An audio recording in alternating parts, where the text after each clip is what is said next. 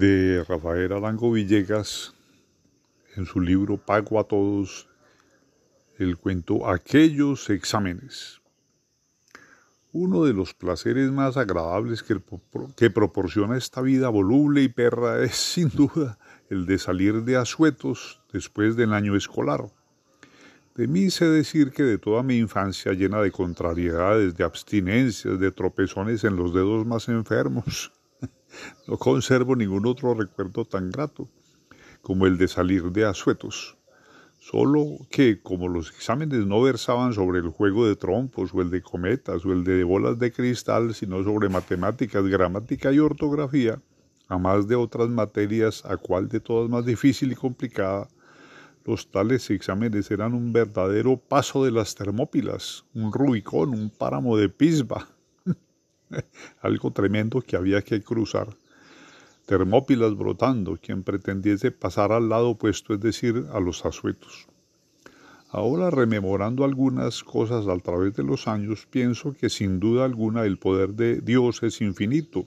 Cuando yo pude presentar no menos de 12 exámenes en mis años escolares, sin que me remuerda la conciencia de haber cogido siquiera una vez en la vida un libro de estudio entre mis manos, porque no lo cogí. De hecho, hay una prueba contundente, exacta, irrevocable. Está mi ignorancia enciclopédica, universal, absoluta. Es claro que si lo hubiese cogido leería más o menos de corrido. Podría escribir correctamente la palabra vaca sin necesidad de un diccionario y sabría ciertamente, no por aproximación, como sea ahora, cuánto suman 17, 23 y 4. Felizmente, la citolegia de nuestros tiempos facilitaba extraordinariamente la lectura a quienes, como yo, teníamos apenas una vaga sospecha acerca de lo que podrían significar las palabras del alfabeto. Porque en esta citolegia todas las palabras estaban debidamente ilustradas. Encima del cigarro había pintado un enorme chicote, como los que fuma el señor Churchill. La palabra vaca estaba acompañada de la figura, a varias tintas de una vaca holandesa de trompa cuadrada y ubre grande y tensa. Al lado de caballo apareció un hermoso alazán, que por cierto, no puedo olvidar este detalle, lo miraba uno de reojo, como desafiándolo a que, a que montase si se creía tan guapo. Y así de todo lo demás, la aritmética se estudiaba a base de corosos, de los cuales manteníamos todos una buena provisión. Si usted preguntaba al maestro, tiene cuatro corosos y le regala dos a su amigo, ¿cuántos le quedan? Cuatro, maestra, contestaba yo invariablemente. Pero insistía el maestro encolerizado. ¿Cómo es posible que le queden cuatro si ha regalado dos? Pues sí, me quedan cuatro, volví a contestar yo, idiota, rugía el maestro. Idiota no, maestro, lo que pasa es que yo no puedo regalar ninguno porque me quedan ya muy poquitos. Una vez salidos de los exámenes venían los preparativos para el viaje de campo. Lo primero era alistar la cauchera, elemento primordial en estos casos, y comenzaba aquel peregrinar por las mangas del contorno, buscando una horqueta adecuada. De niguito había de ser, para que resultase fina y fuerte.